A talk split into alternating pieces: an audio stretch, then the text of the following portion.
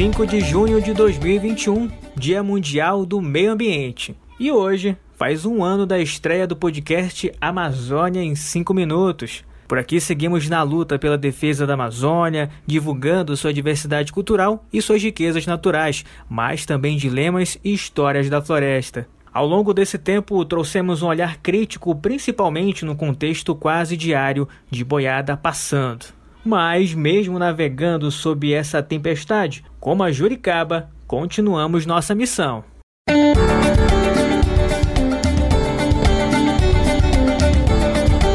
Nesta edição vamos falar sobre as cheias do Juruá e o impacto em Carauari, no Amazonas. Artigo do pesquisador Davi Franklin Guimarães, que estuda ciências do ambiente e sustentabilidade da Amazônia pela Universidade Federal do Amazonas. Davi propõe uma discussão de como o movimento das águas dita o ritmo da vida dos povos ribeirinhos e os impactos sociais das inundações e como isso tem acentuado pelas mudanças climáticas. Ele relata o que viu, ouviu e sentiu nessa vasta imensidão, que é, nas suas palavras, uma catalisadora de sensações.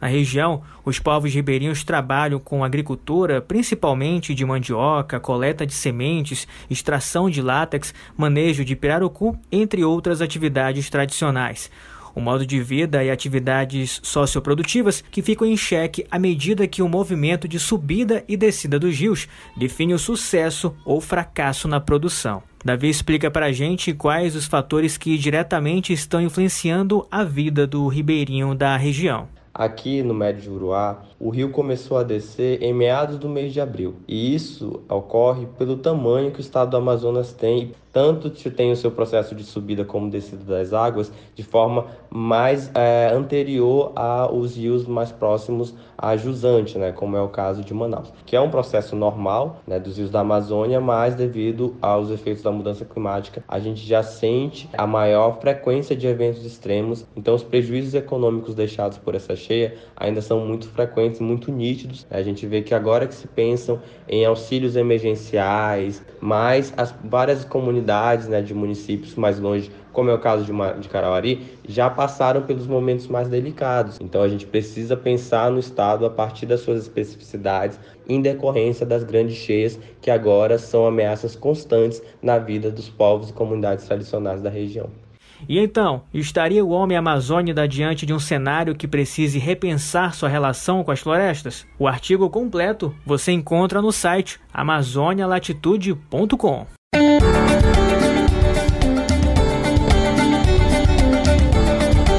E agora nós saímos do Médio Juruá para navegar mais de 780 quilômetros em direção à capital do Amazonas.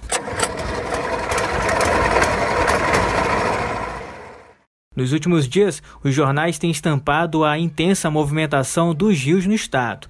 Não demorou muito e logo no primeiro dia do mês de junho, a capital Manaus registrou 29 metros e 99 centímetros, a maior cheia desde o início das medições do Rio Negro há 119 anos.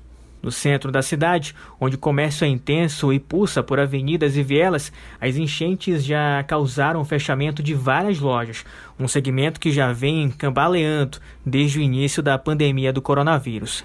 Mas há quem resista. É o caso de Edivaldo Diniz, dono de um pequeno quiosque de frutas na feira da Manaus Moderna. O feirante traz em seu relato a visão de homens e mulheres acostumados a ter a vida afetada pelo rio. Aqui nós já inteiramos aqui um, uns colegas aqui para fazer esse tablado aí, que isso aqui está quebrando um galho e a gente precisa estar tá em atividade, mas pode é, causar um acidente, né?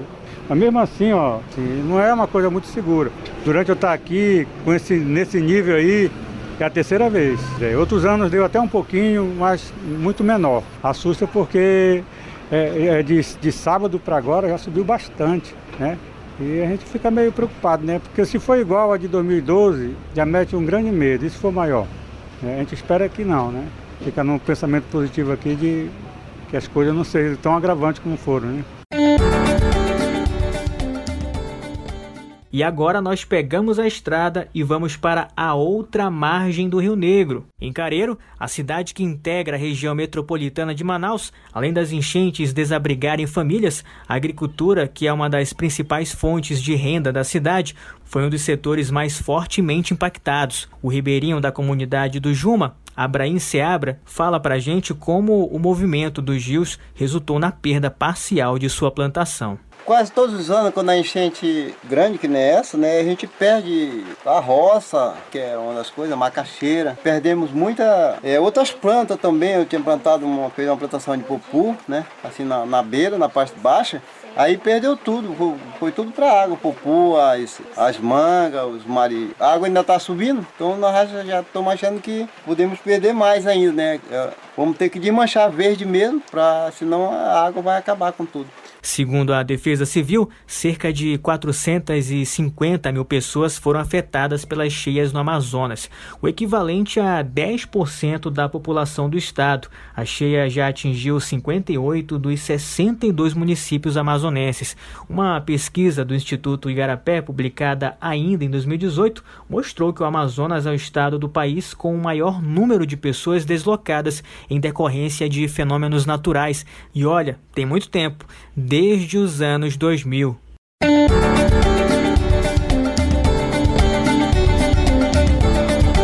E sigamos com mais dicas para você, ouvinte do Amazônia, em 5 minutos. Olha, vale a pena você conferir a entrevista de Aparecida Vilaça, antropóloga e pesquisadora do Museu Nacional da Universidade Federal do Rio de Janeiro, publicada esta semana na Amazônia Latitude.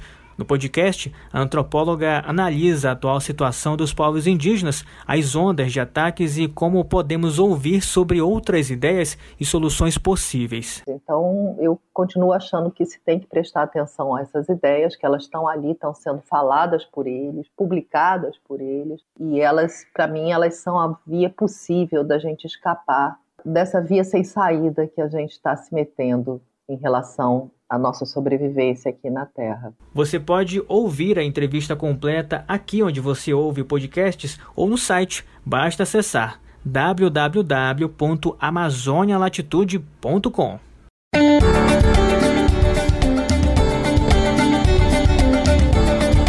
no dia 17 de junho, a Amazônia Latitude promove o webinar Sente Pensar com a Terra, Teoria e Prática Decolonial.